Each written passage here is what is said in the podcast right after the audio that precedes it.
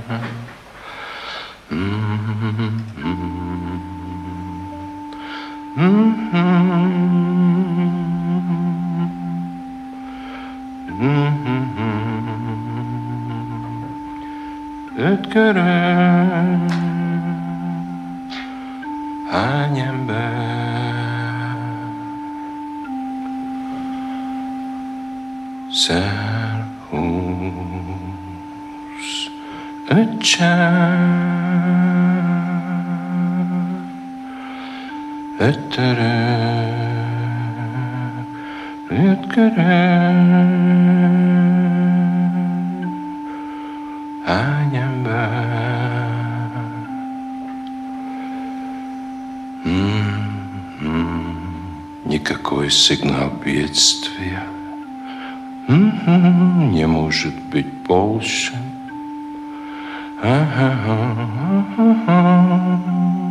Чем крик одного человека.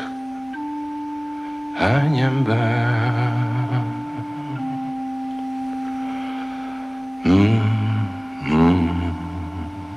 Или же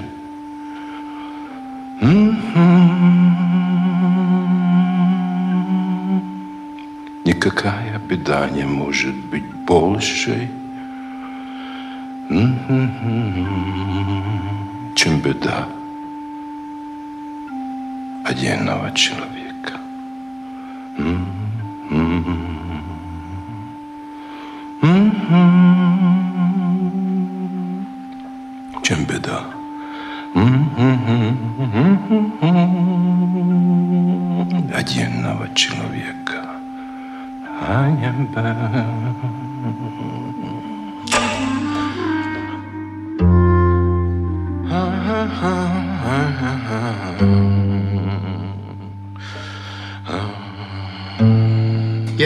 Nešťastný člověk má právo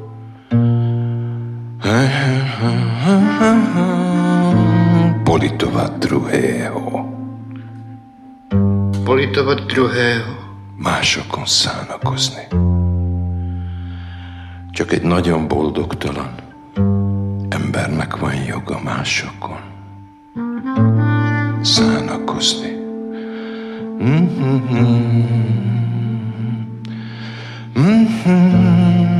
Solo un hombre muy infeliz tiene el derecho de compadecer a otro. Only a very unhappy man has the right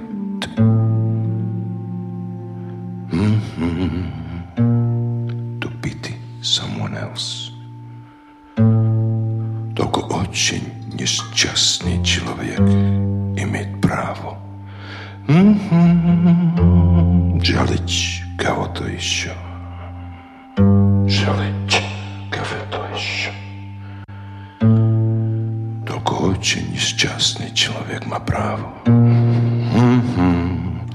Мгм. Жалеть кого-то еще. Жалеть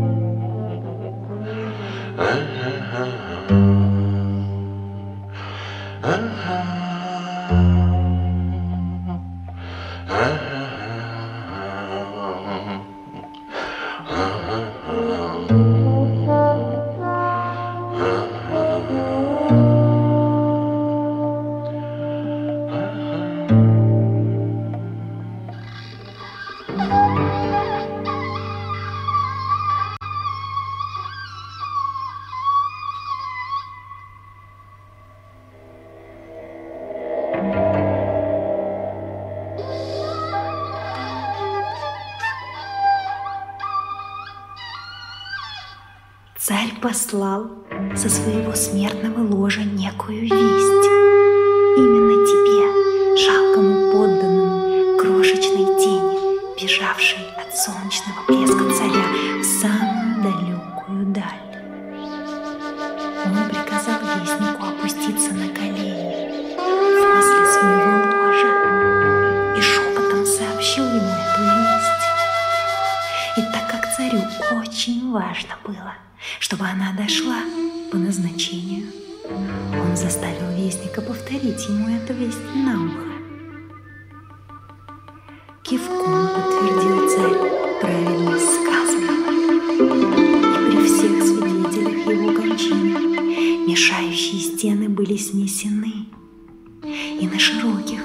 Уходящих ввысь лестницах выстроилась кругом вся знать государства.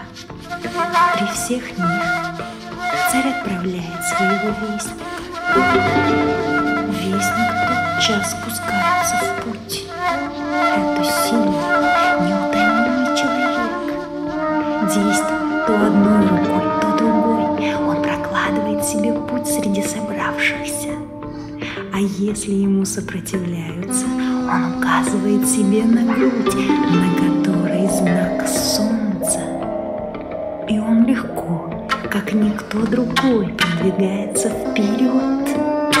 Но толпа так огромна, ее обиталищем не видно конца, и если бы перед ним открылось широкое поле, как он помчался бы, и ты, наверное, вскоре услышал бы торжественные удары его кулаков в твою дверь. Но вместо этого он бесплодно растрачивает свои усилия. Он все еще проталкивается через покои по внутренней части дворца. Никогда он их не одолеет. И если бы даже ему это удалось, он ничего бы не достиг. Ведь ему пришлось бы пробираться вниз если бы это и удалось, он все равно ничего бы не достиг.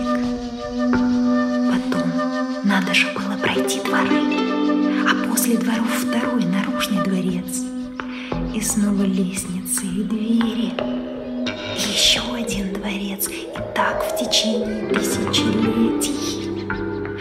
А если бы он наконец вырвался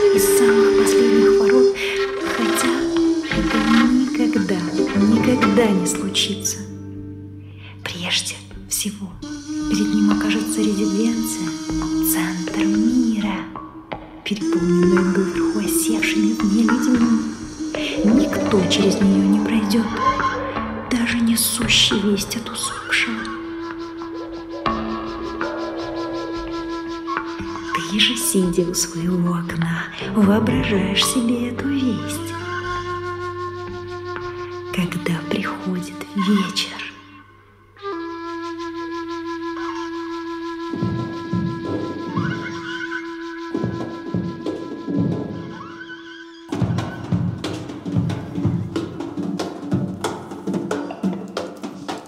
Помчишься ли за юностью? На свете проживши с лишним пять десятилетий. как на излете дней от службы Божией тебе бежать в людского рабства сети? И как дитя, ища от многих блага единого забыть, чьи все мы дети. В путь не собраться, рай за чечевицу продать, забыв о божеском завете. Тебе твоя душа сказала «хватит», а дерево страстей опять в отцвете. Так чувств своих пяти совет отвергни, Радей лишь о божественном совете. В остаток дней своих концу спешащих Ищи одной лишь Божьей благодати И не молись Ему с притворством в сердце. И не гадай, и не живи в разврате. Да будет у тебя в служении Богу Мощь барса, смелость льва, оленя стати. Не падай сердцем в сердце вод, Коль горы вдруг прянут и падут в грозы раскате.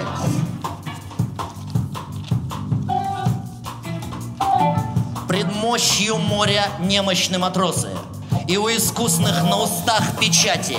В веселье шли вперед они, а ныне позором все покрыты, без изъятия.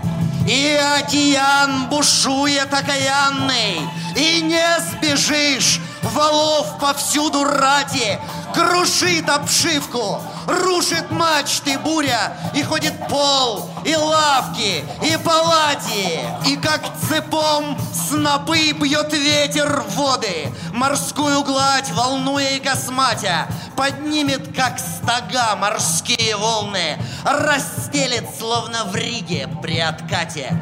Подобны волны львам при наступлении и ядовитым змеям при возврате. Спешат они, преследуя друг друга, как аспиды, и нет на них заклятия.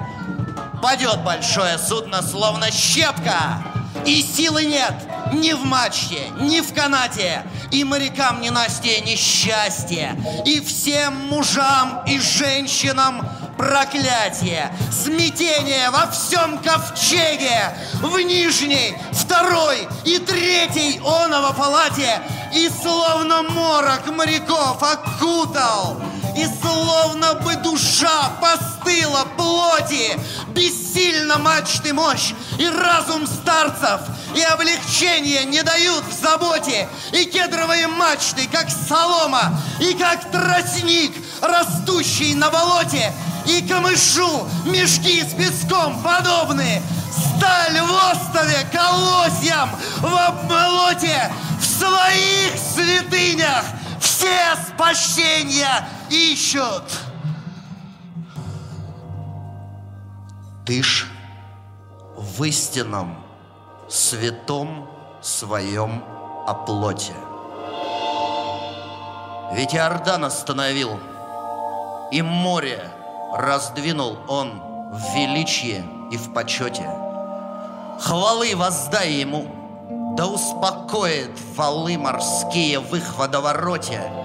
Ему напомни о заслугах предков святых в Господней ревностных работе. И песнь ему воспой, сынов Мирари, и он воспомнит о своем левите. Свершит он чудо, Мертвых из могилы воздвигнет и промолвит им Живите! В миг волны овцам кротким уподобит И не откажет верному в защите И небо прояснит, и воссияет Князь воинства небесного в зените –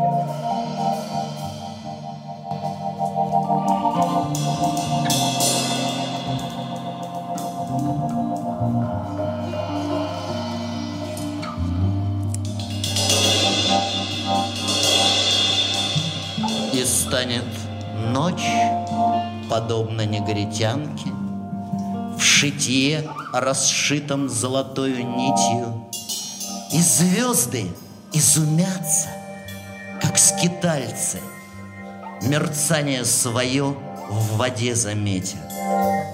И станет море небесам подобно. И в нем светило блещут в лунном свете. И ночь прекрасна в украшении моря. И небо, как в граненом самоцвете. И небо с морем так подобны, словно два океана, что сошлись в привете. Мое же сердце между ними третий. И словно волны в море песни эти.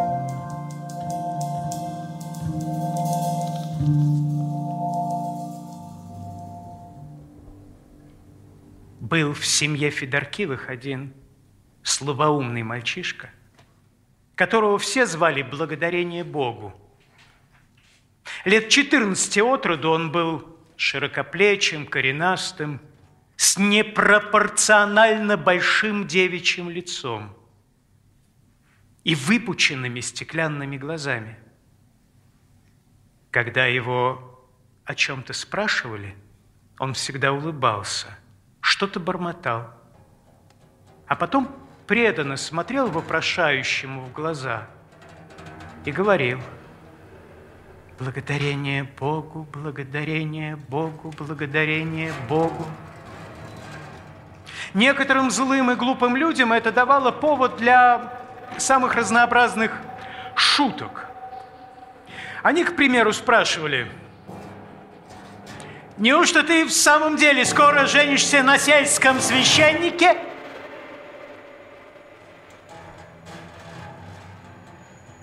А в ответ только – Благодарение Богу, благодарение Богу, благодарение Богу.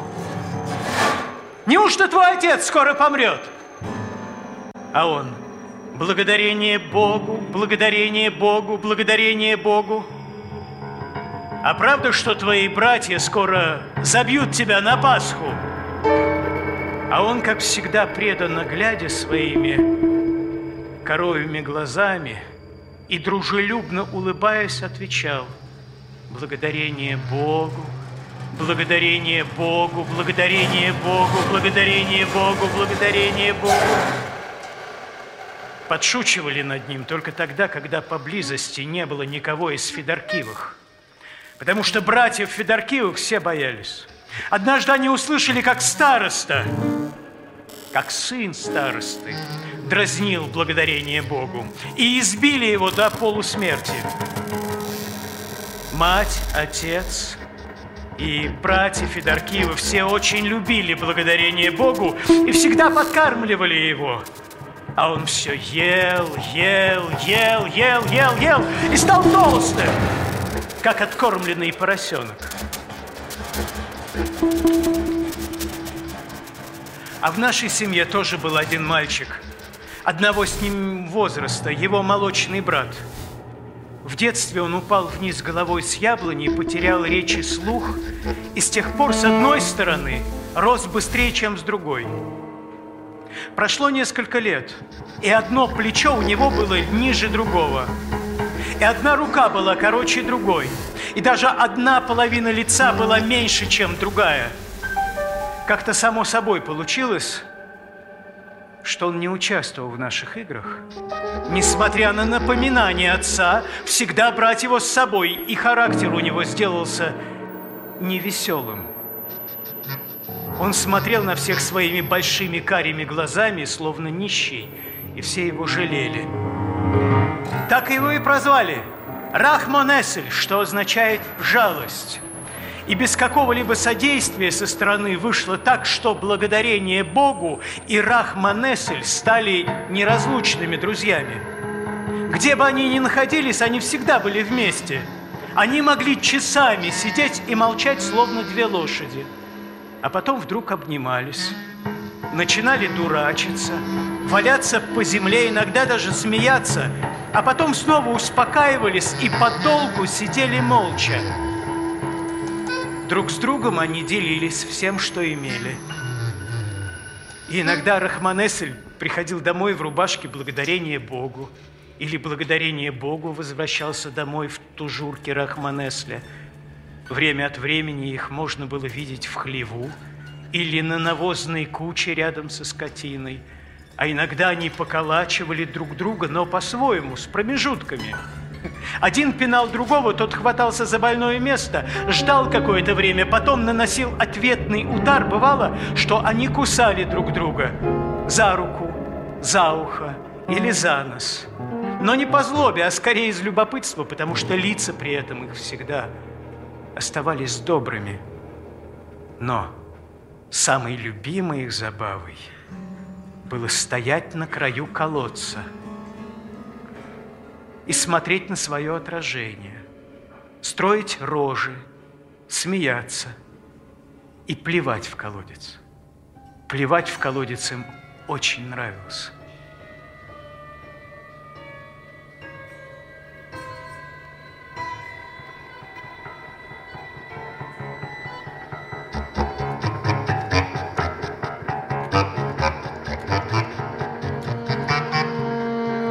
За окном ветер гнал облака мимо луны. А Рахманеслю казалось, что луна просто так быстро проплывает по ночному небу. Он уже забыл про сестру, за которой выбежал из дома, и которая сейчас шла вместе с Иваном к Тополиной аллее. Рахманесль стоял у дома и смотрел на летящую луну. А в трактире уже дым шел коромыслом. Один из друзей, друзей Федоркивых, тот, что всегда пил за чужой счет, снял с себя тулуп, вывернул его мехом наружу и стал ползать по комнате на четвереньках и то лаять, как собака, то рычать, как медведь, а все вокруг покатывались со смеху. Наконец и другие опустились на четвереньки, и вот уже казалось, будто, будто в трактире не осталось никого. Кроме медведей, волков и собак, рев стоял невообразимый. А вдруг кто-то предложил спрятаться под окнами еврейского дома и подшутить над Аароновой семьей? Выпив для храбрости еще по стаканчику, вся толпа с лаем и воем выползла из трактира. Когда они подошли к дому Аарона, Рахманесель все еще стоял у стены и играл с лунным лучом. Увидев рычащую, лающую толпу, он в ужасе бросился прочь. А те даже и не поняли, кто от них убегает, они бросились за ним. Рахманесель добежал до колодца и не знал, куда деваться. Он бегал вокруг него.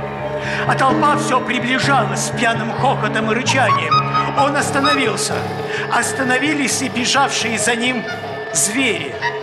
Его бедное больное сердце бешено колотилось. И вдруг он увидел, что и луна несется по небу. И попробовал бежать в противоположном направлении. Преследовавшие его звери тоже резко побежали в другом направлении. Теперь они бегали вокруг колодца да так быстро, что не видели, кого они преследуют. Рахманесель снова развернулся и побежал в другую сторону. Его охватило отчаяние, а преследователей эта погоня только еще больше забавляла. Так они несколько раз обежали вокруг колодца, то останавливаясь, то снова догоняя, то останавливаясь, то снова догоняя, то в одну, то в другую сторону, то в одну, то в другую сторону, то в одну, то в другую сторону, то в одну, то в другую сторону. Рахманесель вдруг схватился за край колодца и увидел внизу еще одну луну. Внизу луна, наверху луна, а с двух сторон звери. И тогда он закрыл глаза. Луна и звери и колодец закружились в его больной голове, и он прыгнул в воду. Вокруг колодца прыгали и ползали на четвереньках братья Федоркивы. Спустя какое-то время они заметили, что тот, за кем они гнались, исчез. Они не знали, никуда он исчез, никто это был. На шум из дома вышли старый Аарон и Федоркив. Старый Федоркив только и сказал, вот они какие, мои взрослые сыновья. Те встали нем, немного пристыженные, смущенные, но никто из них не заметил, как маленькие тонкие ручки пытались ухватиться за скользкие замшелые камни колодца и все соскальзывали, и соскальзывали, соскальзывали и соскальзывали, соскальзывали. Старый Федоркив пошел домой, вернулся домой. Вернулись и его сыновья, Иван проводил Рахель. Все были рады оказаться в теплой комнате. А если бы кто-нибудь в этот момент заглянул бы в колодец, то услышал бы последний всхлип, последний всхлип воды и увидел бы последние круги, расходившиеся, будто бы пос... после брошенного камня. Потом и вода успокоилась, проглотив первую жертву.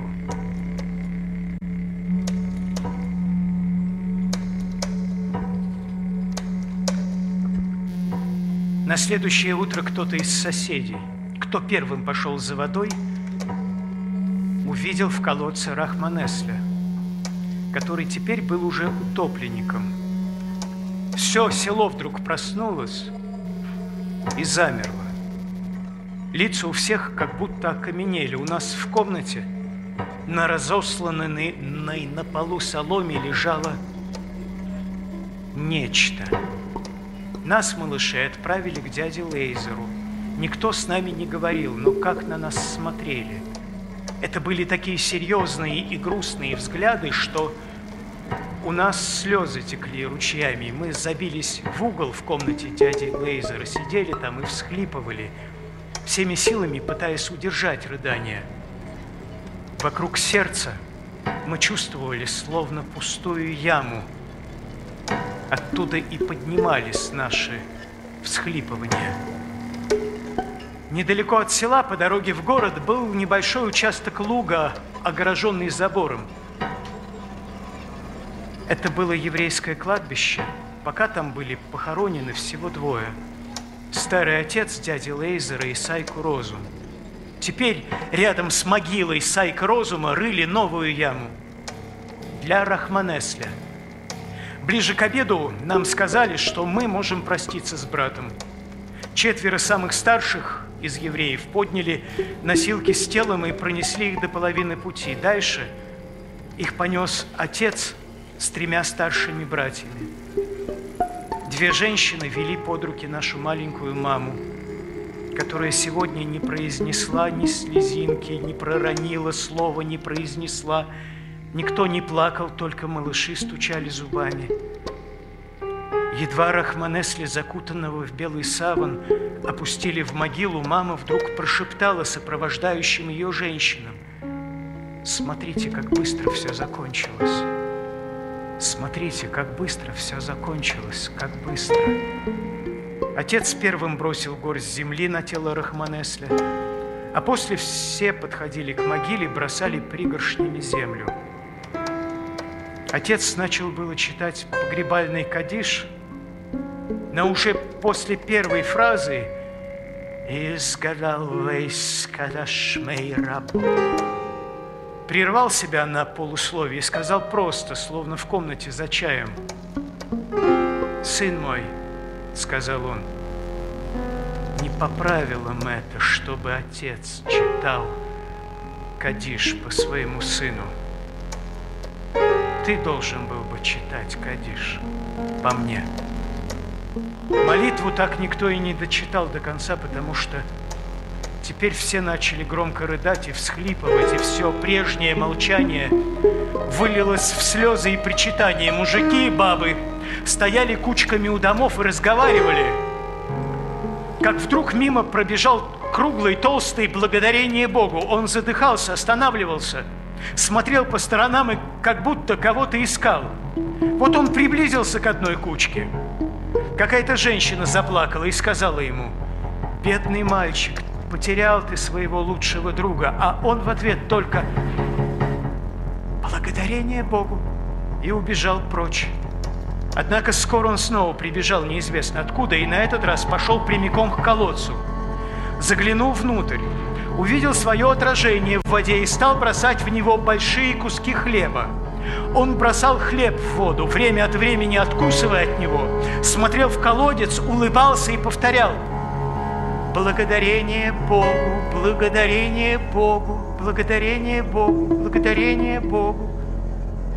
Жена старого Федоркива позвала сыновей, и те увели брата и начали заколачивать колодец досками. Один из них объяснил благодарение Богу, что его друг больше не живет в колодце, а живет на маленьком кладбище, там, где лежат два камня.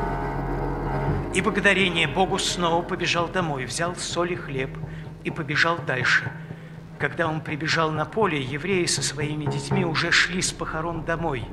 И теперь он точно знал, что и они навещали его друга в его новом жилище.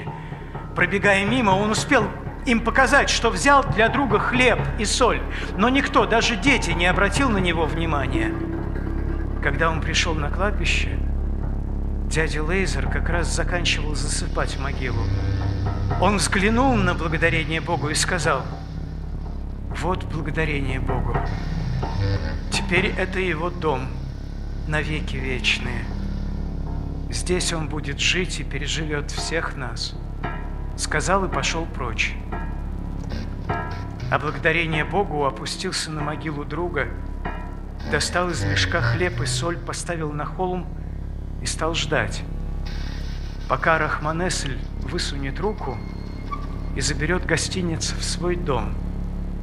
Но ничего такого не произошло. И тогда, благодарение Богу, сам закопал хлеб и соль в могилу и стал ждать ответа.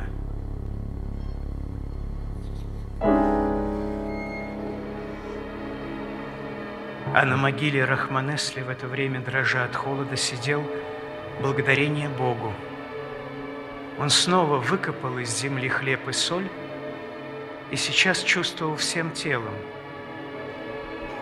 Моему другу холодно – так холодно, что он даже не может взять в свой новый дом хлеб и соль.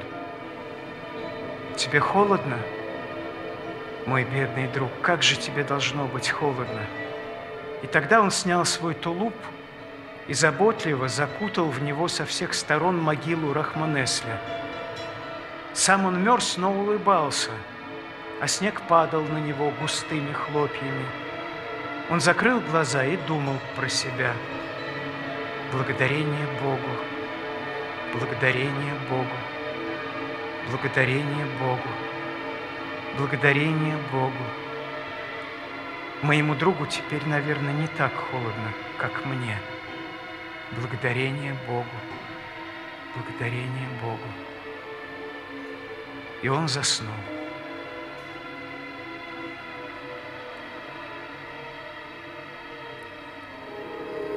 А на следующий день хоронили уже благодарение Богу. Священника не позвали, потому что старый Федоркив сказал, благодарение Богу никогда не читал Библию и не слушал проповеди нашего священника. Но он любил своего друга такой нежной и преданной любовью, что она наверняка придется по душе Отцу Всего Сущего. Хотя священнику этого никогда не понять.